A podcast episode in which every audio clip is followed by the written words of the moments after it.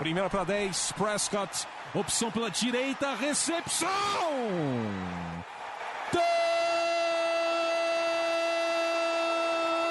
Touchdown! Bryce Butler! O Dallas Cowboys com uma sequência doutrinadora. Oito jardas, aí o Dez Bryant rasgando pela esquerda para entrar na endzone, é touchdown! A linha ofensiva do Dallas Cowboys está humilhando. Entrega para o Elliott para endzone, é touchdown! Touchdown, Dallas Cowboys! Dak Prescott do comando. Orlando Skendrick com a interceptação que define a vitória do Dallas Cowboys no Sunday Night Football. Fala rapaziada, torcedor do time mais amado, mais querido do Brasil, é o Dallas Cowboys, com certeza, todo mundo feliz, vitória expressiva contra o Giants, e esse podcast número 100, podcast da alegria, centésimo podcast, você que ouve a gente desde o início aqui, 100 vezes a gente, 100 vezes se aguentando a gente aqui, mas tá todo mundo feliz, todo mundo tranquilo, uma vitória dessa não tem como ficar triste, né Diego? Fala galera, muito feliz de estar presente aqui no centésimo. Um abraço Plat, um abraço Vinícius. Cara, eu, eu sou, passei um bom tempo uh, da minha juventude perdendo pro Eli Manning, muito triste, e a gente já tá com uma bela vantagem em relação a ele, quinta vitória consecutiva, e essa foi uma vitória muito especial. O, desde o Cowboys perdeu em 2016 pro Giants em casa, antes disso só em 2012, ou seja, de 2013 para cá, seis anos a gente só perdeu uma vez em casa pro Giants e fora de casa foi 2016, 2016 2015, só. Ou seja, o Cowboys tinha uma freguesia enorme contra o Giants ali no desde que o AT&T e o MetLife foram construídos, né? Mas de lá para cá o Cowboys meio que virou a partida. É, e aí, Vinícius, tudo certo? Tudo certo, Plat, tudo certo, Diego. É, torcedores dos Cowboys, subam comigo no trenzinho do hype que essa temporada promete. É, eu, eu tinha falado na semana passada de alguma coisa que sobre o Fantasy, mas eu acho que não precisa comentar aqui não. Né? Vamos, vamos deixar esse assunto ou vocês querem falar sobre? Acho que é imprescindível, né? é. É sempre bom, né? Por incrível que pareça, eu enfrentei, eu enfrentei o Diego na liga do, dos assinantes aqui do site. E por acaso, se você quiser fazer parte, link tá aqui na descrição do podcast. E graças a eles eu comprei um microfone novo, vai chegar. Ou seja, a qualidade do podcast vai melhorar graças a eles. Mas voltando, eu, tava, eu participo da Liga dos Assinantes, enfrentei o Diego lá, enfrentei o Vinícius em outra liga. E, para o, a surpresa da nação, eu consegui perder as duas partidas. Impressionante, cara. É. Pelo menos o Cowboys ganhou, eu não fiquei triste o fim de semana. Eu acho que isso me deu um baque e deu. Eu não sei se o pessoal não vai desligar depois de escutar a palavra surpresa, né? Porque para mim não surpreendeu nada isso aí. É, já, já é normal ver o, o, dono do, do Blue Star Brasil aqui, o principal cara, sempre perdendo Fantasy.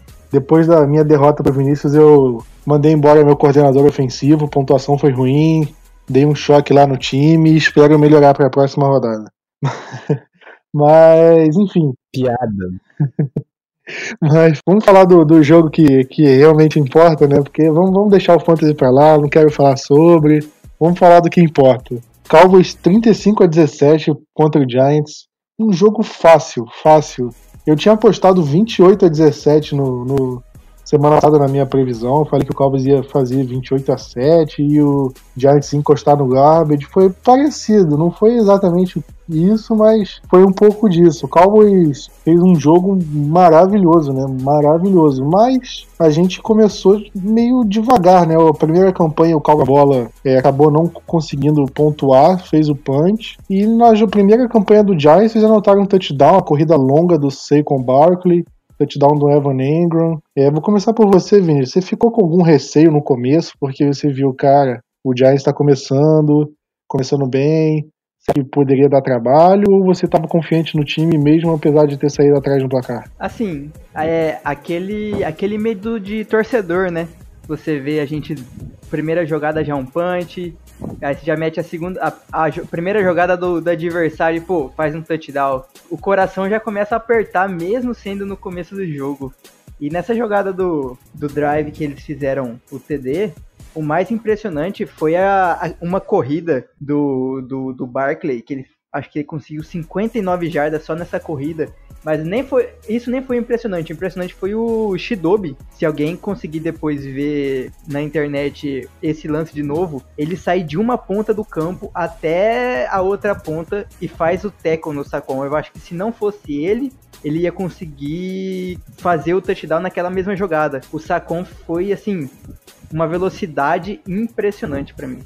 O Barkley ele correu pelo lado direito da nossa defesa, né? E o Shidobi estava alinhado no lado esquerdo. E os melhores momentos estão no post do site do jogo. Quem quiser ver, consegue ver aquele lance. E você vê que o Shidobi Awuzi, ele dá um, ele dá um pique, né? Ele atravessa um campo ou outro e consegue, porque ele acabou sendo o último homem, porque o Jeff Heath foi muito mal na jogada. Ele foi para um ângulo de tackle ali bem ruim, o Barkley passou sobre ele com uma facilidade enorme e conseguiu aquelas jardas na campanha. E antes disso, teve aquele fumble dele, né? O primeiro fumble dele na, na carreira profissional, que a gente infelizmente não conseguiu recuperar. Poderia ser aquela primeira chance da defesa, acabamos sofrendo um touchdown. Mas, em, mas graças a Deus o Cowboys conseguiu recuperar muito bem, né? Porque na campanha seguinte a gente viu o ataque jogando da forma como jogou o resto da partida, né, Diego? E a gente viu o Cowboys usando muito bem os recebedores. E a gente começou a ver ali o Cowboys usando os Tyrants, né? Porque a gente.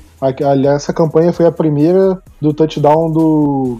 Touchdown do primeiro Tyrant, né? Do Blake Jarvin um play action, um passe pelo meio completamente livre. E ali a gente viu que o Cowboys, o Cowboys consegue mostrar para o adversário, olha, você vai marcar o Amari Cooper, vai marcar o Michael Gallup, o Cobb, ok, tem o Blake Jarvin aqui, tem o Jason Witten. É, você gostou desse uso dos Tyrants? Você teria mudado um pouco mais, usado mais o Witten, ou você acha que foi uma coisa mais equilibrada ali? Olha, Plat, eu acho o seguinte, que o Blake Jarvin é um, é um, gran, é um recebedor gigante vamos dizer assim, um recebedor com um porte físico enorme. Ele não, ele não tem grande poder de, de bloqueio, enquanto o Jason Witten ainda tem. Eu achei o Jason Witten um pouco robótico assim na movimentação dele, ele ainda está acho que precisando é, ganhar um pouco de ritmo de jogo, um pouco mais de molejo, vamos chamar assim, brasileiro, mas o uso foi excelente. A gente pode perceber que o Dak Prescott naquele lance ainda não estava bem firme na posição, no footwork dele, na posição dos pés, e ele fez um lançamento tanto assim engraçado, até beirou um pato morto, que, que a gente chama no, no futebol americano, mas o Blake Jarvin conseguiu uh, agarrar a bola muito bem, ele adaptou né, as mãos e pegou muito bem, e, e pode ver que ele fez o, o uso completamente correto da posição de recebedor, ele não ficou, ele olhou para a bola, ele esperou agarrar a bola para depois uh, perceber onde é que ele estava e fazer o touchdown. Que ele, se ele olha para onde ele está para ver se tem algum recebedor, aliás, algum quarterback para chegar nele ou safety, ele poderia não receber a bola, porque a bola realmente ela foi bem engraçada. O uso dos tie foi excelente, excelente, cada um na sua característica principal. Se o Jarwin tivesse um pouco mais de poder de bloqueio, ele seria um jogador para muitos e muitos anos em Dallas como titular. Eu acho que ele tem uma boa perspectiva de futuro. Eu acho difícil ele ser um, aquele, um dos melhores da liga, mas é um cara bem confiável. É um cara que eu acho bem tranquilo ter ele no elenco. Se o Jason Witten não tivesse no time, eu não acharia uma necessidade de ter um Tyrande, porque a gente tem o Jarvin, é um cara bem muito bom. A gente tem o Dalton Schultz também, que eu gosto dele também. Eu sinto falta de um Tyrant que bloqueie mais. O item eu acho que pode até fazer esse papel nessa temporada, como o James Hanna fazia, por exemplo. Mas é bom ver que o Cowboys está usando bastante todas as peças do elenco. A gente viu até o Devin Smith, que é o wide receiver número 5 ou 6 do elenco, entrando em campo, né? Então a gente viu como o Cowboys movimentou, né? Então a gente viu uma situação muito boa. O o Kellen Moore, eu tinha minhas dúvidas com ele, mas desde o jogo, para mim, ele foi praticamente impecável. E por que falando dos wide receivers, né? Porque a gente viu o Michael Gallup ter quase 160 jardas, o Amari Cooper ter touchdown, o Randall Cobb ter touchdown, Davon Austin, eu não lembro se participou ou não, mas a gente viu todos os recebedores ali bastante envolvidos, principalmente esses três principais que eu falei. E eles foram responsáveis pelo segundo, o segundo touchdown foi do item, desculpa, mas o terceiro foi do Mari Cooper e o quarto foi do Randall Cobb. Mas eles foram importantíssimos ali na, na caminhada do ataque, né? Porque o, o Zeke não correu tão bem, a gente vai falar isso daqui a pouquinho, mas. Por, e até porque não precisou, porque os wide receivers foram muito bem. É, Vinícius, como é que você vê essa, essa avaliação dos wide receivers? Você acha que, que foi mais mérito do Cowboys ou demérito do Giants para ter esse jogo incrível deles? Eu vejo que é mais mérito ainda do Kellen Moore. Não sei se vocês viram, ou se os, os, nossos ouvintes viram isso, mas teve algumas jogadas enquanto os recebedores faziam os motions, os motions antes, da, antes de, de começar a jogada, é, necessariamente, eles ainda eles davam tapinha no deck, tipo high fives. Então assim, parecia que a galera tava jogando tava, tipo, animada, feliz, porque pelo, pelo, por como eles estavam jogando, isso para mim, tipo, foi muito bom. É ótimo ver, como você disse, usar até o Devin Smith pra, em campo. Não que ele, ele acabou não tendo nenhum passe na direção dele, ele não recebeu nenhuma bola, mas ver que nós temos várias armas.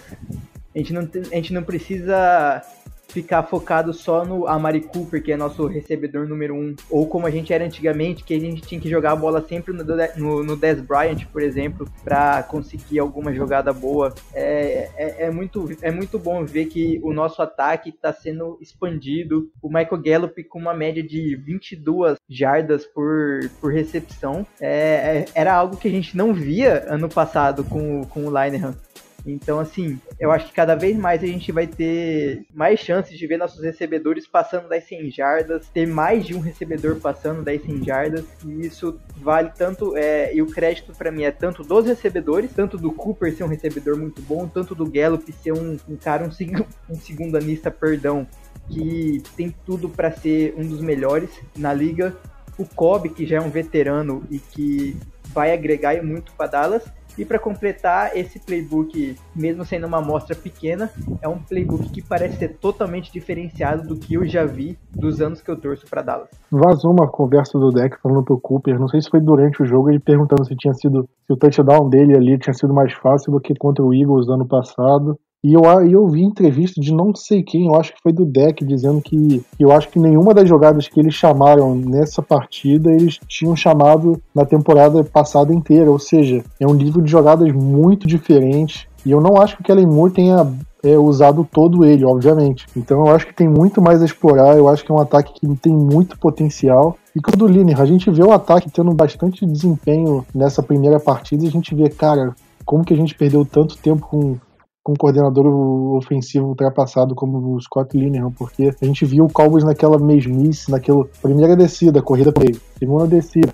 corrida pela, direita e pela esquerda, terceira descida, passezinho curto, aquela mesma coisinha, essa é terceira descida longa, screen por tight as coisas horríveis que o Linehan fazia e quantos anos a gente perdeu de potencial dos jogadores, né? A gente poderia ter ido muito melhor. A gente não foi mal nos últimos anos, mas a gente poderia ter sido melhor com ele, sem ele, no caso.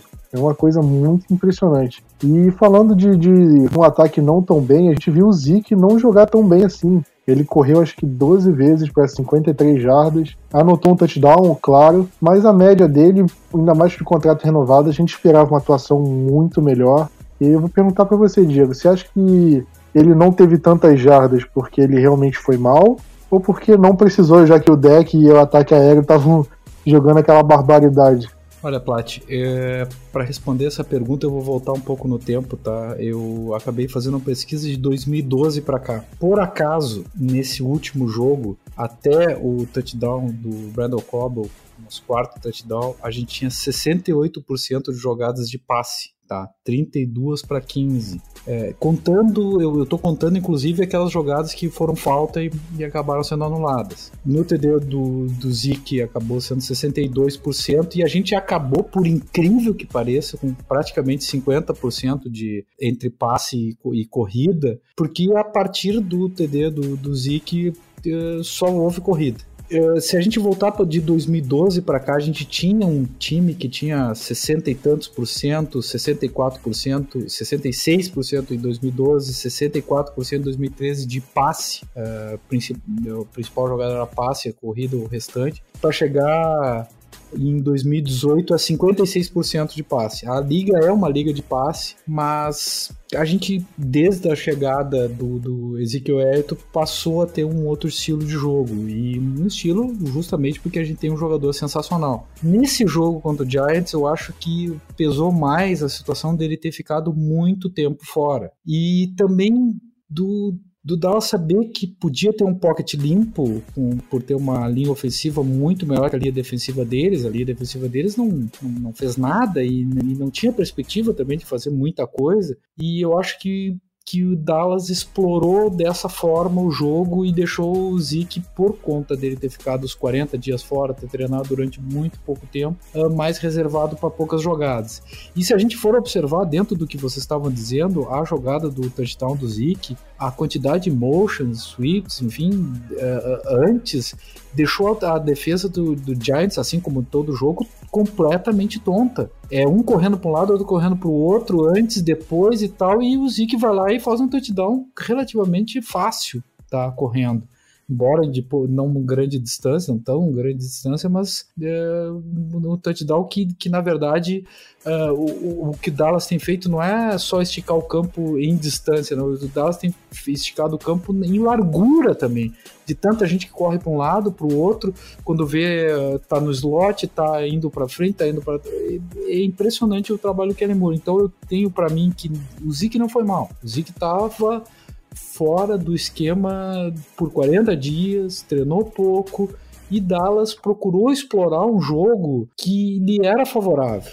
Sabia que ia ter um pocket limpo e usou dessa forma um pocket limpo. Eu tenho certeza absoluta que pro jogo contra o Redskins, que a gente vai discutir mais tarde, a gente vai ter uma mudança significativa do Kellen Moore. Não sei se para incluir tanto o Ezekiel Elliott nas jogadas, mas ele não vai repetir o mesmo playbook e nem as, as mesmas uh, circunstâncias pré-snap. Pré e quem sabe coloque o Zeke mais em campo. E eu acho que lá pela quinta, sexta, sétima rodada que a gente vai ver o verdadeiro Ezekiel Elliott fazendo diferença para nós. Exatamente, eu acho que uma coisa que vale comentar nesse, no touchdown do Zeke, se você conseguir ver o, a, a, a, jogada em câmera lenta, você vê que o Cowboys ele faz toda uma jogada indicando que vai fazer uma jogada para a direita, os wide receivers fazem a movimentação antes do snap tudo para a direita, e quando acontece o snap, o Cowboys corre pela esquerda com o Zeke e o Zeke está praticamente livre para correr para a endzone. Então é uma jogada muito inteligente do Kellen Moore, é uma coisa muito incrível. Para mim foi uma, uma, das jogadas mais inteligentes assim da partida. Se você olhar a partida inteira com calma, é, tem alguns twitters americanos que os caras pegam algumas jogadas e avaliam, você vê como o Cowboys parece estar tá binado. É isso que a gente pode falar. E em relação a isso, a gente vê a defesa. Teve uma jogada que eu vi que tava o Xavier Woods e o Shidobi Awuzi na esquerda. A comunicação deles foi tão boa que eles conseguiram trocar de marcador assim, durante as jogadas sem grandes problemas. Um fez, cada um estava em uma marcação só que um, uma, um dos jogadores fez uma rota longa né, em direção à endzone e o outro parou na rota. E eles conseguiram trocar de movimentação de uma forma muito rápida ao, a, a, ponto dos dois não ficarem livres, nenhum dos dois é, recebedores. E isso fez com que o Giants não conseguisse ter sucesso na jogada. Então você vê que é o ataque, a gente está elogiando muito Kellen Moore, mas a defesa teve um papel muito importante também na minha visão. Eu vi a secundária muito bem, isso porque o Byron Jones jogou praticamente nenhum snap. A gente viu a linha defensiva aí, que é ainda sem o Robert Quinn, sem o Randy Gregory que pode voltar com o Taco inativo, com o Tristan Hill, que é nosso calor de segunda rodada inativo. Então a gente vê que ainda tem potencial para melhorar ainda. E a gente viu a defesa, para mim a defesa jogou muito bem. Não foi aquela defesa absurdamente boa, até porque não precisou. É, Vinícius, o que você tem a dizer sobre a defesa? Você acha que você concorda comigo? Ou você acha que ela ficou devendo alguns momentos? Principalmente naquela primeira campanha do, do, da corrida do Barco, a primeira campanha deles no segundo tempo, que teve um passe longo, e eles só não conseguiram touchdown porque a gente parou eles na quarta descida. É, acha que você concorda com isso que eu falei ou você acha que a defesa poderia ter jogado melhor? Então, Plat, eu concordo contigo, mas ao mesmo tempo a gente viu o Hit, o Jeff Hit nos dando raiva, principalmente naquela na, na jogada que a gente já falou do, do, do Sacon é, ele errando o ângulo de teco que, que aquilo ali não pode, não pode acontecer. Ainda bem que era assim, começo de jogo, é um, foi contra um time relativamente mais fraco que o nosso, então ainda é um pouco perdoável, mas Imagina errar um tackle desses num, em alguma jogada que é assim super necessária parar, o, parar aquele jogador. E o hit pode errar. Esse é um dos problemas que eu vejo. Mas isso é bom, mas assim, é bom que os nossos outros safeties estão voltando de lesão também, algo que a gente vai comentar sobre. Pode ter uma ajuda nessa secundária. A única coisa para mim que ficou devendo foi a pressão em cima do Eli. Houve pressão, claro, mas a gente conseguiu apenas um sec em cima do, do, do, do Eli. Ok que a linha, a, linha, a linha ofensiva dos Giants deu uma melhorada, tem alguns jogadores novos, Mike Rammers, Kevin Zeitler, e também a nossa linha defensiva foi meio ali baqueada. DeMarcus Lawrence passou o, o, o camp inteiro meio machucado, Crawford também, sem o Tristan Hill, como você disse. Mas eu espero que nas próximas semanas a gente veja um pouco mais de pressão dos jogadores de linha defensiva. Eu quero ver mais sex, mais QB hits, até porque o DeMarcus Lawrence tem que provar o, o, o seu valor de contrato, né? Eu quero ver esse cara tendo 10, mais de 10 sacks na temporada aí de uma forma fácil. Eu concordo com você, eu acho que não dá para tirar o mérito da, da linha ofensiva do Giants, uma linha, linha ofensiva que foi reforçada, uma linha ofensiva que, para mim, é uma linha ofensiva acima da média da NFL, e até por causa disso o Barkley correu bem, o Eli conseguiu completar bastante passes, apesar do, da média de jardas dele não ter sido tão alta assim, mas eu acho que dava para a linha defensiva ali, o front seven ter ido melhor, mas eu acho que é questão de ajuste, cara, pelo primeiro jogo, a linha, a, linha, a defesa não jogou praticamente junta, assim, tem, tem tempo, é questão de adaptação, eu acho que a gente vai ver uma evolução, eu acho que o time inteiro a gente vê uma evolução até a quarta semana ali, eu acho que a gente ainda vai ver uma evolução deles realmente jogarem juntos, numa, numa evolução é, numa constância, vamos, vamos falar assim. E eu acho que a gente fecha o jogo por aqui. É, Vinícius, vou falar para você o destaque positivo e negativo do jogo para você. Quem foi? Quem foram? Como eu já disse, acabei de falar agora, destaque negativo para mim foi essa falta de pressão no, no, no Manning. E concordo com o que você acabou de falar também. É, são jogadores que ainda não, não tiveram muito tempo juntos, muitos snaps juntos, e isso vai se desenvolvendo durante a temporada. E para mim o ponto positivo foi o Randall Cobb. Eu não sei qual que era a, as suas expectativas para so, sobre ele antes do início da temporada, mas eu, eu, eu não aguardava que ele teria um jogo tão bom como teve domingo. Eu acho que ele vai ter um papel importante no ataque, junto com os nossos outros dois recebedores principais que vai ser de muito bom uso ter ele no time. Bom, eu acho que o deck a gente não precisa nem comentar, né? Ele é já é o vitorioso, que todo mundo votaria no deck pelo rating perfeito, né? Vamos falar dos outros além do deck, porque ele não tem não tem o que a gente comentar sobre o deck. A gente falou de todo mundo, acabei eu acabei nem colocando o deck aqui na pauta porque para mim era meio óbvio que Pô, ele teve um rating perfeito, pra mim é indiscutível. O deck não tem que não tem que criticar nessa partida. Um jogador, um jogo perfeito e é isso, não tem que falar. Ele foi o melhor jogador da partida sem dúvida, mas além dele, Diego, você tem algum jogador que te surpreendeu? Algum que te decepcionou? É, o, o deck, eu acho que a gente tem que dizer alguma coisinha, né? Também, só um detalhe que tá fazendo por merecer o, o, tal do contrato dele, né? Porque é impressionante o que jogou de bola nessa partida, rating perfeito. Tá, ponto. O meu destaque positivo é o Léo Collins. Léo Collins, ele foi perfeito também.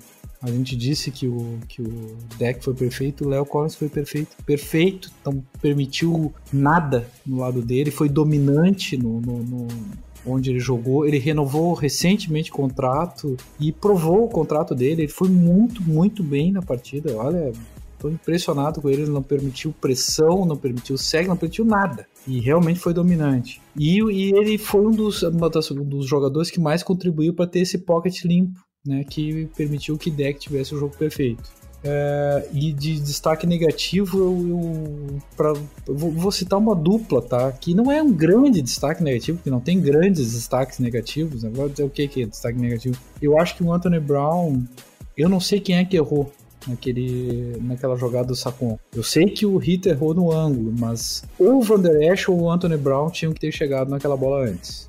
Um dos dois. Acho até que era o Van Der Esch. Mas o Anthony Brown também leu errado a jogada. E, mas eu acho que era o Vanderest no meio. Mas tem um, um teco do, do, no Sacon que o Anthony Brown perde que eu, que eu não achei legal. E até algum dos assinantes nossos, um dos nossos camaradas ali, chegou a falar que, porra, a gente tá perdendo teco, a secundária tá perdendo teco e realmente eu, eu não, não curti isso aí. E vou colocar junto também quem o Pro Football uh, colocou como, como ruim e realmente não apareceu foi o Jalen Smith, né, que é um grande jogador. Gostaria de ter a jersey dele, mas ele não ele não, não foi um grande jogador nessa partida não, não fez diferença nenhuma. Recém renovou o contrato, renovou bem, mas ele vai crescer, tenho certeza. Não, primeiro jogo da temporada, tem, tem muita coisa que acontecer ainda, não dá pra. A gente não dá pra chegar e falar, o Zeke acabou de renovar um jogo ruim, não valeu a pena, ou a mesma coisa pro Jalen, claro que não. Um jogo ruim não vai mudar, ainda tem anos aí pela frente no Cowboys e com certeza foi só uma, uma obra do acaso. O meu voto para a surpresa, né? Eu não vou falar do deck porque é óbvio o destaque. O, eu vou falar do Randall, o Randall Cobb me surpreendeu. É difícil porque eu, como o time inteiro foi bem, é difícil você escolher só um jogador que tenha te surpreendido, mas eu vou. Eu, eu gostei muito. Vou falar, eu vou falar de um jogador, vou falar de uma jogada que se, vocês com certeza lembram. Foi um passe em, é, em profundidade pro Olawale, o fullback. Com, quando que a gente ia imaginar que o Cowboys ia armar uma jogada para fazer um passe longo pro fullback? E a jogada tava lá.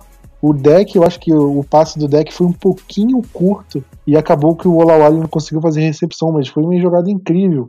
Eu acho que para mim a maior surpresa foi realmente o Kellen Moore. Eu não esperava que o ataque fosse tão dominante assim.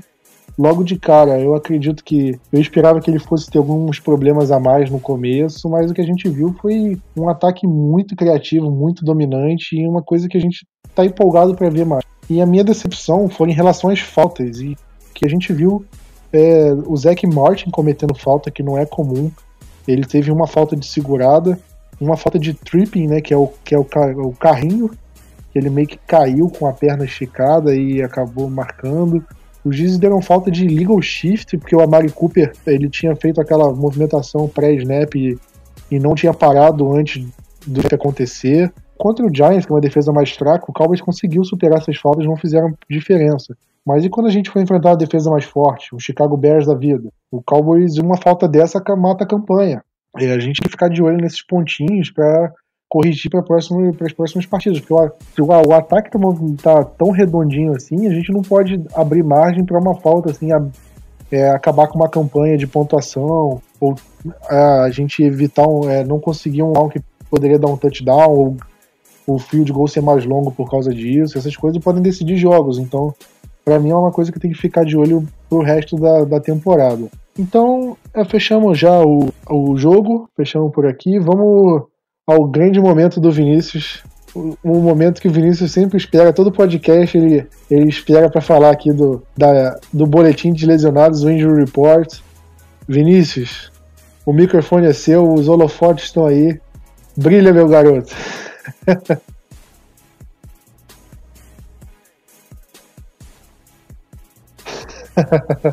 essa é a hora, essa é a hora, Prati. É a única hora que eu faço que eu falo alguma coisa decente aqui nesse podcast. Ah, vamos lá. Primeiro, primeiro treino da semana, né? Nosso jogo ainda é só no domingo, ainda tem muita água para rolar, mas Tavon Walsh tá por enquanto sem treinar por conta de concussão. Coitado do Tavon, porque esse cara é muito de vidro. Temos Tyrone Crawford e Luke Guilford também sem treinar. O primeiro, o Crawford, por conta de quadril, e o Gifford por conta do seu problema no tornozelo que já vem desde a semana passada. Não sei não, mas provavelmente ele é um jogador que deve, deve ficar de fora mais uma vez. Uma coisa boa é ver o Darren Thompson e o Donovan Wilson, nossa, nossa dupla de safety, já treinando, mesmo que sendo de forma limitada. Parece que, a, que essa lesãozinha que eles tiveram no tornozelo não está sendo mais nada grave. É bom que esses dois jogadores possam estar ativos pro próximo jogo, porque se eu não me engano a gente só teve três safeties no contra os Giants. Ok, foi contra o Giants, como a gente tá sempre falando, tá sempre batendo essa tecla. A gente não pode ter só três safeties com um ataque explosivo, por exemplo, porque a galera uma hora cansa e aí o, o outro time pode usar, usar, usar essa falha nossa. Mas tirando esses jogadores e sobra o Zac Martin também, que teve participação limitada por conta de dores nas costas, mas dor nas costas e é, jogador de linha ofensiva é sinônimo isso aí, é, é, algo que nada a se preocupar. Pois é, vamos. Eu tô na expectativa pro Donovan Wilson jogar, eu tô, eu tô querendo muito ver ele ao longo da temporada, porque pelo que ele mostrou na pré-temporada, eu acredito que ele possa ser o novo ser o novo Xavier Woods, né? Porque o Woods veio draftado já na sexta rodada, brilhou na pré-temporada e aos poucos terminou a temporada de calor dele como titular e ele tá aí, titular até hoje a expectativa é que o Donovan Wilson, pelo, repita o processo, né? Ocupe o lugar do Jeff Heath. Ainda mais que tá, o, o Heath está no último ano de contrato, né? Então vamos ver como é que eles vão treinar ao longo da semana. É, apesar do podcast estar sendo gravado na quarta-feira, é, as informações sobre isso vão estar no site antes do jogo. Então, sem informação você não vai ficar. Fiquem bem tranquilos em relação a isso. É, diga, Vinícius. E assim, como você disse, é o último ano, do, o último ano de contrato do Heat, né? Seria bom ele fazer aquele aquele ano que todo jogador faz, aquele ano espetacular. Aí ele joga um ano excepcional por Dallas. A gente manda ele embora já, já tendo os nossos calouros, tipo, treinando, né? Tipo, indo bem. Fica, fica bom pra ambos. A gente tem um ano bom do Hit, sem ficar xingando ele, passando raiva.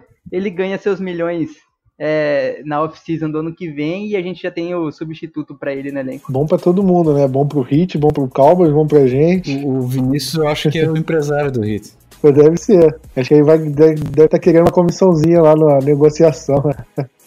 uns 10% de um contrato aí de uns 30 milhões, eu acho que tá bom. Pô, daí você, se você Só? colocar um pouquinho no site, eu até ajudo. ai, ai. Mas em relação à lista de lesionados, a gente via do Cowboys, a gente via alguns jogadores até importantes, assim como você falou, jogador de linha ofensiva com lesão nas costas, mas se a gente olha ao mesmo tempo para os lesionados do Redskins, o nosso próximo adversário, a gente vê que o Cowboys está numa situação até um privilegiado, porque o Redskins não vai contar com o principal, que é o, que é o Darius Guys, que machucou o joelho. O, ainda, além dele, tem o Jordan Reed, que, que Jordan Reed concussão é pleonasmo, né? Que é um cara que infelizmente lida muito com consultações. O Jonathan Allen, é, jogador de linha defensiva, não deve jogar contra a gente também. Então são vários nomes assim importantes que talvez não joguem. Então acho que o Redskins vai até mais baleado pro jogo que a gente. Não que a gente vá baleado, até porque os jogadores aí que correm risco de não jogar são mais reservas, como o Wilson, Darren Thompson, Tavon Austin, não, não trariam tanto impacto assim. Isso foi um dos assuntos da semana, e o outro é em relação ao contrato do Dak Prescott, né? No fim de semana, antes do jogo do Cowboys, a gente viu o pessoal falando que o contrato do Dak poderia poderia tanto antes da partida de domingo. Foi uma coisa até surpreendente, né? Porque a gente ouvia falar pouco do, do contrato do Deck e de uma hora para outra a gente vê, caramba, o contrato do Deck vai ficar pronto. E antes do jogo, o Jerry Jones falou que o contrato tá próximo, mas é iminente. O é iminente, mas ele não quis dizer mais ou menos quando seria iminente. Aí o Stephen Jones, o filho do Jerry Jones que trabalha no Cowboys, falou que não é bem assim e tudo mais. E hoje mesmo, na quarta-feira, é, o Mike Freeman, né, uma das pessoas que cobrem a NFL, ele falou que o, contra o, o, o, o contrato, né, a, a negociação entre o deck e o Cowboys deu uma desacelerada, mas ambos os lados ainda querem que o acordo seja fechado.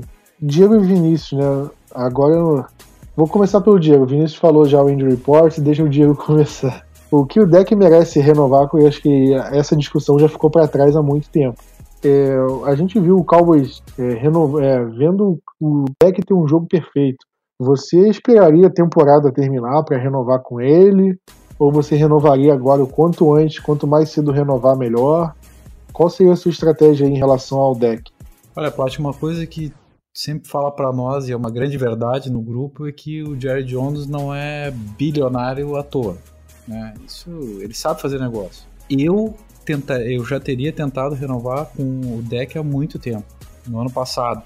Eu confio nele, acho ele um vencedor, um, um, um perfil vencedor. E agora, com, com uma boa estrutura de coordenação ofensiva, ele está mostrando bastante. É, cada dia que passa, eu acredito que o contrato dele aumente, porque vai ficando mais na eminência do, do final do contrato e o Jerry Jones e a instituição Dallas já deixou claro que ele é o, que é o quarterback futuro. Os quarterbacks não vão renovar como esses jogadores estão renovando agora, tão é, team friendly, assim, e, e para tanto tempo. Tanto que a gente viu o Jared Goff, o próprio Carson Wentz renovando por quatro anos, né? O, o Carson Wentz ainda tem um ano de calor, fica um pouquinho mais.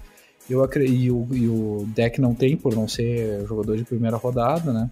Eu tentarei renovar com ele o quanto antes, eu acho que ele merece e acho que seria bom para Dallas deixá-lo tranquilo. Agora, aqui ele tem demonstrado estar muito tranquilo em relação a isso. Eu não tenho dúvida, ele é um jogador que nunca demonstrou interesse em fazer greve ou o que for. E se a gente esperar para o ano que vem, eu acho que nem é justo com ele. Era um cara que já nos colocou em dois playoffs. Era um cara que vai nos colocar em playoff esse ano. É um cara que vai nos colocar em Super Bowl esse ano. E é um cara que merece a renovação fundamentalmente ele, ele vai ficar, eu acho que na casa dos 35 milhões e a, eu tenho a impressão que a única dúvida que existe no contrato, é as duas grandes dúvidas, é duração e, e dinheiro garantido.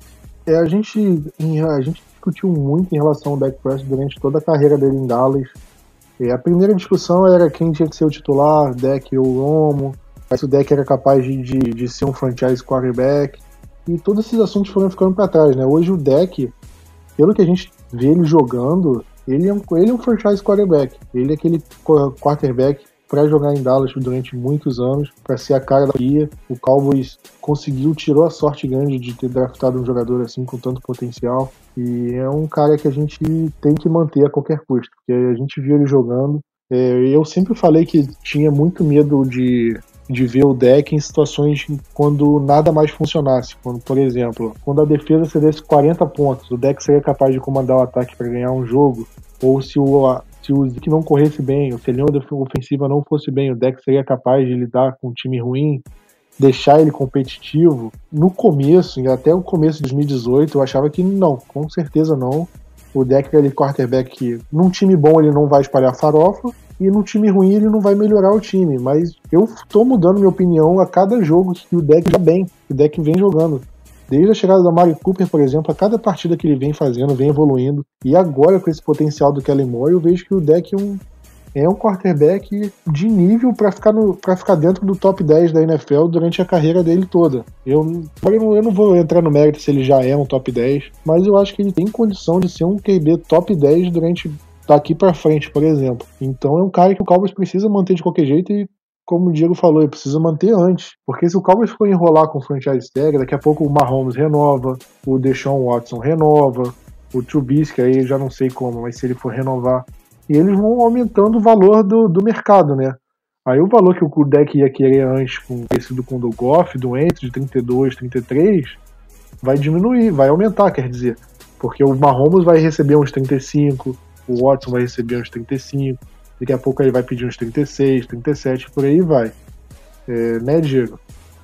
E, e a gente de, de, tem que pensar o seguinte, ó, nós trocaríamos o deck por quantos quarterbacks dali? Quanto tem, tem? Nós temos 10 quarterbacks para trocar pelo, pelo deck, sinceramente, assim. Eu, eu, eu fiz uma, uma, uma, vez uma, uma troca mental, assim, de por quantos quarterbacks eu gostaria de trocar. Eu, eu confio no deck. Não, exatamente. Você pega, tem. Óbvio que tem os quarterbacks que são obviamente melhores, mas, por exemplo, o Tom Brady. Se for trocar o Tom Brady pelo deck, o Brady tem mais quantos anos de carreira comparado com o deck? Pode ser que o Brady jogue mais três anos, sei lá, mas o deck vai jogar muito mais. Então a gente tem que ver isso também. Não são tantos quarterbacks novos com potencial que o deck tem. A gente tem o Mahomes, por exemplo, o Deshaun Watson, que pode ser até discutível. Os quarterbacks da mesma classe que o deck, você talvez troque ou não o Ends o Goff, talvez não, mas o Russell Wilson. Eu, não, eu, é difícil usar 10 nomes. A gente vai bater em alguma tecla aqui que a gente. Ah, esse aqui talvez não. Ah, esse aqui é discutível. Não, não tem 10 nomes que a gente fala, com certeza eu trocaria o deck por ele. Eu acho que a gente consegue chegar nesse acordo. Mas aí é uma questão de outra, a gente pode discutir isso em off-season, acho que é outra discussão que tomaria muito, acho que dá pra fazer um podcast só relacionado a isso, né? Como o nosso tempo aqui não é, é longo o suficiente, por mim eu ficava aqui 10 horas de podcast, seria ótimo.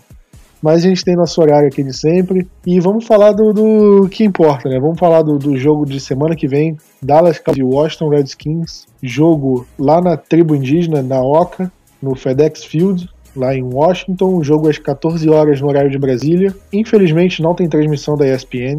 É um jogo que o Redskins vem de derrota, mas o Redskins é um time que mostrou um futebol americano muito surpreendente assim quando os, né? Se não fosse o segundo tempo deles abaixo da média, eles poderiam ter saído de Filadélfia vitoriosos. A gente não pode chegar achando que é vai ser igual contra o Giants e vai dar com a cara no muro, né? Porque não é bem assim. O, Giants, o Redskins é tem uma defesa mais forte. O Redskins tem um ataque assim com umas peças melhores, apesar dessas lesões. E vamos, vamos, vamos discutir sobre isso, né? Do mesmo jeito que eu coloquei no, no, na, na previsão do jogo de semana passada, é, Vinícius, em relação a quem leva vantagem, vamos, vamos por setores. Você acha que leva vantagem o jogo aéreo do Cowboys ou a secundária do Redskins? Durante a partida, quem vai levar vantagem nesse confronto? Plat, não sendo clubista, mas sendo um pouco também. Eu, eu voto no nosso, no nosso jogo aéreo. Conseguimos ver nesse primeiro jogo contra o Giants que o ataque aéreo do time pode ser uma arma é, de equivalência ao Zeke, que até mesmo a gente pode é, dar menos carregadas para o Zeke para ele descansar um pouco mais se o nosso jogo, se o nosso ataque aéreo entrar, encaixar em cada jogo, tudo vai depender. Mas contra os Redskins, eu vejo que o nosso, nosso corpo de recebedores é melhor. Eles têm, claro, Josh Norman, eles têm o Landon Collins, que a gente já conhece dos tempos de Giants, mas o Norman, para mim, ele foi um jogador que aparece, teve o seu auge na época do Carolina, e depois que ele acabou assinando um contrato bom e foi para os Redskins, ele caiu o nível, não, não teve a mesma, a mesma consistência que, que, que mostrou nos Panthers. O Landon Collins, para mim, é, é o melhor jogador dessa secundária. Ele já, ele já mostrou pra gente, enquanto jogava nos Giants, o quanto ele é bom. Eu acho que ele é provavelmente, dependendo, top 5, discutivelmente top 5 da liga nessa posição, ao, ao meu ver. E claro, tem uma outra galera ali, tem alguns outros jogadores que são reservas, tem o Dominic Rogers Cromart, que já jogou muitos anos pelo Giants, The Chaser Everett, que é um jogador que para mim é tá sempre abaixo do radar ali como safety também. Mas as peças que nós temos é, no ataque, o nosso novo coordenador ofensivo, eu vejo que o nosso, o nosso ataque aéreo leva assim vantagem sobre, sobre a secundária deles. Eu concordo com você. Eu acho que o ataque do Cowboys tem muitas peças e o Redskins eu não vejo o Redskins tão capaz assim em relação à secundária deles. E para mim o contrário acontece em relação ao front seven. Eu acho que o front seven do Redskins é muito forte. Na minha opinião, eu não sei se eu votaria no jogo terrestre do Cowboys. Eu daria ou empate ou é, Redskins mais favorável nesse confronto. Diego, o que, que você acha? Você acha que o, o, o front seven do Redskins leva vantagem ou o jogo terrestre do Cowboys vai conseguir explorar bem esse, esse confronto? Olha, Plat, para mim o front seven do, do Redskins leva ligeira vantagem, tá? Beirando o empate por conta do possível desfoque do Jonathan Allen, tá? Mas mesmo assim, considerando que o Ezekiel Elliott não está preparado ainda para fazer aquela partida, acredito eu, né? É, embora a gente tenha uma linha ofensiva que, se, que foi muito bem na rodada anterior, nós vamos enfrentar um front seven que, meu Deus do céu, vocês lembram do jogo do ano passado lá? Foi horrível o jogo. O front seven deles nos dominou foi difícil, a gente teve jogadas terríveis e, e, eu acho que, claro, essa, esse desfalque, esse possível desfalque, muito provavelmente será um desfalque, ele é bastante importante, mas a gente também, embora não tenha um desfalque propriamente dito, a gente tem um desfalque de Uh, não é de entrosamento, mas de preparação física, de, de estar pronto para enfrentar esse jogo. Então eu acho que uh, o front seven do Redskins tem uma pequena vantagem, mas é muito pequena mas tem. Pois é, eu tô, tô com você. Eu acho que a linha defensiva do Redskins, mesmo sem o Jonathan Allen, que talvez não jogue, mas eu, é uma linha defensiva muito forte. O front seven, né, o Ryan Kerrigan, é um cara que eu simplesmente odeio o Ryan Kerrigan. Para mim não existe esse cara. É um cara que sempre dá trabalho pro Cowboys, sempre força pressão no, no nosso quarterback. Desde a época do Romo, não tem nem o que falar. Aquele cara que que para mim, se tivesse que tirar um jogador de, de, da defesa do Redskins, eu tirava esse cara. Pelo amor de Deus. E cara insuportável. Insuportável porque, porque ele, ele, é realmente bom. É um cara que eu realmente gosto, sou fã dele. E ainda tem o Payne. Então, o Redskins em relação ao front seven é, é para mim um dos melhores da divisão, talvez um, dos melhores da liga. É uma unidade bem subestimada, assim, que a gente fala de, de de jogadores dessa unidade de times, né, a gente menciona pouco o Redskins. E para mim é um, vai, vai ser um trabalho que a, o ataque do Cowboys vai ter que resolver, porque se o jogo terrestre não funcionar, o jogo vai ficar nas costas do deck, da, dos recebedores, e a gente não sabe como é que o Cowboys vai reagir em relação a isso. O, o jogo contra o Giants foi bem? Foi, mas e se não for? Se o Cowboys tiver problemas, como é que vai explorar? O Cowboys vai ter que ter um trabalho bem mais interessante aí durante esse ataque. Mas mudando o lado da bola, né? Agora vendo a defesa do Dallas e, a, e o ataque do Reds. A gente viu o, o Case Keenum tendo um jogo muito bom. Vou falar com você de novo, Diego. O Case Keenum teve uma, um jogo muito bom e teve uns wide receivers interessantes, né? O Terry McLaurin acabou tendo uma boa partida, ainda tem o Paul Richardson, tem os bons recebedores. É, você vê a vantagem do Redskins no jogo aéreo contra a secundária ou você acha o contrário? Eu acho que nossa secundária vai conseguir mesmo é, ter um jogo. Vai, vai ser. Tem a vantagem nesse confronto. É, eu, eu, eu, sabe que eu assisti, Plat, Vinícius, um jogo Dallas e Redskins ao vivo, tá? E o Redskins é uma franquia que explora muito, tem tradição em explorar o jogo aéreo. É, naquela época era o Kirk Cousins, o, o, o Kirk Cousins era o quarterback, e, e, a gente sofreu bastante com esse ataque aéreo, e eu acho que a gente vai ter um desafio muito grande para enfrentar, e eu no mínimo colocaria empate aí, porque eu não gostei é, da apresentação de Dallas no primeiro jogo, da parte do, da secundária, eu acho que a gente cedeu grandes big plays, e, e foi exatamente isso que o Redskins conseguiu contra o Eagles, big plays no início do jogo.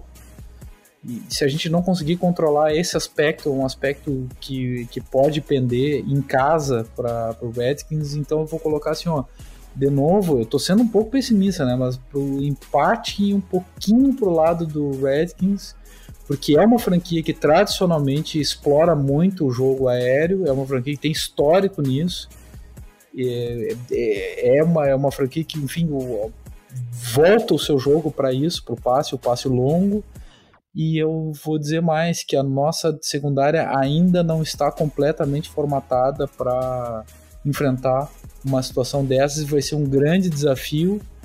Quem sabe me surpreenda. Uh, quem sabe com a volta desses uh, safeties, quem sabe. Mas eu, eu acho que a gente tem um furo ali e sem o Byron Jones 100%, uh, eh, o Shidobi Awuzi é um jogador sensacional, um jogador extremamente azarado, a bola de big play nele, ele está perfeito na jogada, mas mesmo assim o recebedor consegue fazer a recepção, e eu boto um pouquinho de vantagem para eles, pouca, pouca coisa, justamente nesse aspecto, e, mas esperando que Dallas uh, possa me surpreender e fazer um jogo melhor na secundária. Bom, é isso, né? O... Vai ser um jogo difícil, vai ser um jogo de, de detalhes. Eu acho que turnovers vão decidir isso, special teams, vai ser aquele jogo definido no detalhe mesmo. É, Vinícius, agora em relação ao jogo terrestre do Redskins, eu falei mais cedo que o Darius Guice, o running back titular, não vai jogar. E o jogador que foi inativo durante a temporada, durante a última partida e vai ser o titular é o Adrian Peterson. Então o Redskins vai ter ele e o Chris Thompson, né, para poder jogar nessa partida do, entre os jogadores do, do jogo terrestre do Redskins. E você acha que o nosso front seven, você que achou eles que eles poderiam ter sido melhores contra o Giants, você acha que eles vão ter um, um, um matchup favorável, um confronto melhor para eles, ou você acha que o Redskins tem vantagem aí? Ou você acha que é empate? Então, Plat, é, assim, não sei se eu posso fazer isso, mas eu só discordando um pouquinho do Diego, eu acho que vocês estão um pouco. É, ou é muito otimista com o jogo aéreo do, do, dos Redskins, ou tá muito pessimista com a nossa secundária, porque para mim, definitivamente, eles são tipo um dos piores grupos de recebedores da, de toda a liga. Mas eu, eu, eu entendo qualquer preocupação que tenha a respeito disso. E agora sobre o jogo terrestre do time, o Adrian Peterson é o Peterson, né? É o cara que chegou próximo de, de quebrar o recorde do Marshall Falk de, de jardas corridas há alguns anos atrás, há uns bons anos atrás. Mas ele é aquele jogador que você não pode deixar ele gostar do jogo, vamos dizer assim. Ele já, tá, já tem uma certa idade, ok, mas ele, ele ainda tem gasolina no tanque para queimar, então a, gente não, a, a, defesa tem que ficar bem, bem esperta quanto, quanto a isso. E vendo que a linha ofensiva deles está um pouco complicada, vamos dizer assim, não tem Trent Williams, tem Eric Flowers, que nunca é, é algo positivo para um time, é algo negativo ao meu ver. Eu vejo que o nosso front seven vai sim conseguir ter uma, uma melhora dos Giants para agora os Redskins. Não vai ceder tantas jardas como cedeu para o Sacon. E vamos conseguir segurar o, o, o Pearson aí para algo, sei lá, 60, 70 jardas no máximo terrestre. O recorde eu acho que foi do Dickerson, não do Marshall Falk. Eu vou até olhar, mas eu acho que é do Dickerson, se eu não me engano.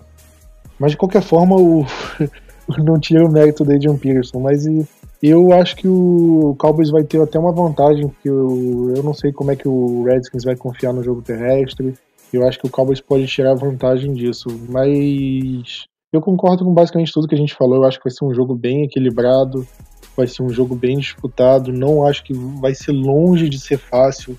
É um jogo de divisão, né? A gente não pode se acostumar a achar que um jogo desse contra o Giants vai acontecer a todo momento. Para mim é surpresa se um dos dois times ganhar por mais de uma posse de bola de diferença, ou mais de 10 pontos, assim, eu acho que vai ficar, vai ficar bem próximo o resultado. Dá até dando um spoiler rapidinho aí da minha previsão do, do placar. É, só para terminar com você mesmo, Vinícius, o Special Teams, né? O, você acha que quem leva vantagem em relação aos special teams, não só em field goal, em chutar punch, como em retorno também? Você acha que o Cowboys leva vantagem, o Redskins, ou você acha que nenhum dos dois vai, vai ter tem grande vantagem assim, vai ser meio empate? Ah, nesse caso eu, eu considero um empate, mas se pensar assim, olhar por posição por posição, o, o kicker deles é um pouco melhor que o Brett Maher. Pelo menos ano passado, foi muito mais confiável que o Maher, por exemplo. O cara só errou chute longo. Só errou chute de mais de 40 jardas e um de mais de 50 jardas. Então isso a gente já vê o, é, como é o jogador, né? E o Maher a gente sabe que sempre pode passar sufoco com a gente em, em, em field goals curtos. Mas se olhar todo o, o conjunto, kicker, punter, retornador, special teams, eu, eu vejo que vejo eu vejo um empate, mas é um empate. Tem uma parte que o Dallas vence, uma parte que, o, que, o, que os Redskins é melhor. Então a melhor coisa é, é selecionar um empate nesse caso. Depende da arbitragem, né, Gurizada? Porque na última era empate também e a arbitragem nos deixou mal. Você vê que a ferida, a ferida ainda tá aberta, né, Diego? A gente ainda fica remoendo o lance lá. foi uma coisa que machucou mesmo aquela aberto. falta que deram do lado só e tudo mais. Mas eu, eu tenho receio, eu não, não confio o suficiente no, no Brett Maher em um jogo com. É gramado natural, ou seja, tem uma diferença, porque o Cowboys joga em gramado artificial e é um jogo em estádio aberto, então tem um lance do vento. É um jogo. É aquele jogo propício para o Maher errar um field goal. Esse é o meu medo. Mas eu acredito que eu acredito que o Cowboys possa ter uma vantagem. É, acho que o Cowboys, mesmo se não tiver vantagem, não, não vai ser algo que vá comprometer o, o desempenho do time a ponto de meu Deus, se a gente tivesse um special teams melhor, a gente teria vencido o jogo. Eu acho que não vai chegar nesse ponto. Mas é uma coisa pra gente ficar de olho, porque ele. Porque é uma situação bem complicada, né? Porque esses retornos, eu já vi jogo do Cowboys em Washington que retorno decidiu partida. Em 2015, o Lucky White teve um retorno que a gente conseguiu vencer o jogo sem o Tony Romo. Em 2013 também teve um retorno também que ajudou a gente. Ou seja, Special Teams pode decidir essa partida. Então acho que eu falei que o Special Teams pode não deixar a gente na mão, mas ele também, se ele for bem, ele pode ser decisivo. Então vamos ver como é que eles vão agir. Eles foram discretos na semana 1, porque até porque não precisou, mas essa semana talvez precise. Então vamos ver como é que eles vão reagir. E vamos nessa. Vamos encerrar aqui o podcast falando do da bowl de palpite, né? Infelizmente não acertamos mais uma vez. Será que o centésimo podcast agora a gente acerta, Diego? Fala aí o seu. Cara, eu vou, vou seguir é, a minha bold em termos de pick six, duas pick six, do, uma do Shidobe Awuzie e outra do Anthony Brown, já que eu achei que ele não foi bem no último jogo. É, e a gente decidindo o jogo 23 a 17, jogo difícil lá, nesse campo complicado.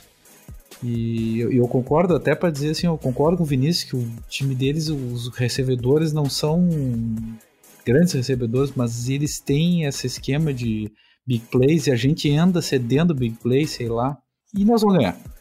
Bom, isso aí. Vinícius, sua vez. Ah, vamos lá. Pra mim, placar vai ser 27 a 21. O Brett Maher vai queimar nossa língua essa semana.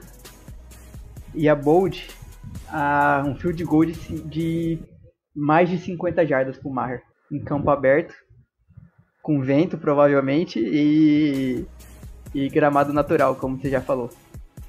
Não, o Vinícius que é, é muito, é, né? Isso aí tem brincadeira, né? Pois é, é uma bold muito simples. Fala, fala a jardas exatas. Vamos, vamos lá. Deixa a bold um pouquinho mais específica. Vamos, vamos melhorar isso aí. Então vamos lá. A 54 jardas no segundo quarto, para finalizar o segundo quarto. Melhorou, melhorou. Ainda não é tão difícil, mas eu aceito. O, pô, o gringo, na hora eu pedi bold, ele falou touchdown do item. Aí falou, ah, consegui a bold. Eu, porra, touchdown do item não é bold, não, é brincadeira, né? Aí é mole ganhar se falar touchdown do item. Ainda mais contra o Giants, né? Exatamente. É. Mesma coisa que falar que o macaco quer banana. Né? É muito fácil. Mas já pro Maher, pô, é, field goal de 50 jardas, de mais de 50 jardas por Maher já não é tão fácil assim, mas vamos lá. Não, o seu agora melhorou. Agora a sua bold tá melhor. Tô falando, tô reclamando da, da bold do, do gringo mesmo. Falando de, de só um touch simples é, é brincadeira. Mas o meu placar, eu vou falar, eu acho que vai ser um jogo de defesa, cara. Eu acho que vai ser tipo 17 a 13 a gente. Vai ser um jogo complicado. E minha bold, difícil. Ultimamente eu tenho feito bold muito complicada, é meio. Pra acertar é só mais fácil ganhar na loteria do que acertar as bolds que eu ando chutando. Então. Tá, vou falar que o Tony Pollard vai retornar um punch pra touchdown. Kickoff não punch. Tranquilo, né? Quantas jardas? Porra. Quantas jardas? É assim, né? 62. Aí imagina, ele retorna. Nós nunca vou acertar nada, né? imagina, ele retorna e falou 63. Não, vale. Se, se o Dallas ganhar, né? Não, Cara, tiver uma margem. Já, já vale por, por, por, aproximação, pô. Se tiver uma margem de erro aí de 5 jardas pra cima ou pra baixo, já, já vale a boa, gente. Só pra comentar, porque aí é. Vocês estão forçando muito a minha boa, é esculacho. Mas. Vamos ver, pô. Esse, esse, esse podcast de número 100 pode dar sorte pra gente. Podia as três rolar, né? Pô, é, é o sonho, né? Rolar. Se as três rolam, eu, eu compro 10 cartelinhas da Mega Sena na hora, que eu, porra. Ou se bem que nunca mais ganho, né? Porque aí acabou a sorte. Gastei toda a minha sorte na Bold. Tá, mas daí divide com a gente as cartelinhas, né? Não, se os três acertarem, a, a, a sorte dos três acaba, né? Porque do jeito que a gente tá prevendo, tá difícil. Eu tô, eu tô achando ela muito simples já. Pois é, depois dessas aí a sua ficou bem. Mas tá bom, tá bom. Vamos manter do jeito que tá, porque é difícil. Já é difícil a bold simples, quanto mais uma dessas, né? Mas é isso aí. O podcast número 100 vai ficando por aqui. Continua acompanhando o site, nossa cobertura tá tão boa quanto sempre, se não tiver melhor. Grupo dos assinantes, quem se você quiser ser um assinante, link aqui na descrição do podcast. Vale muito a pena. Cada vez mais temos mais assinantes, estamos batendo as metas coletivas o site está crescendo por causa disso. Então, se você tiver oportunidade, nos ajude e seremos eternamente gratos. É isso aí, galera. Valeu e aquele abraço.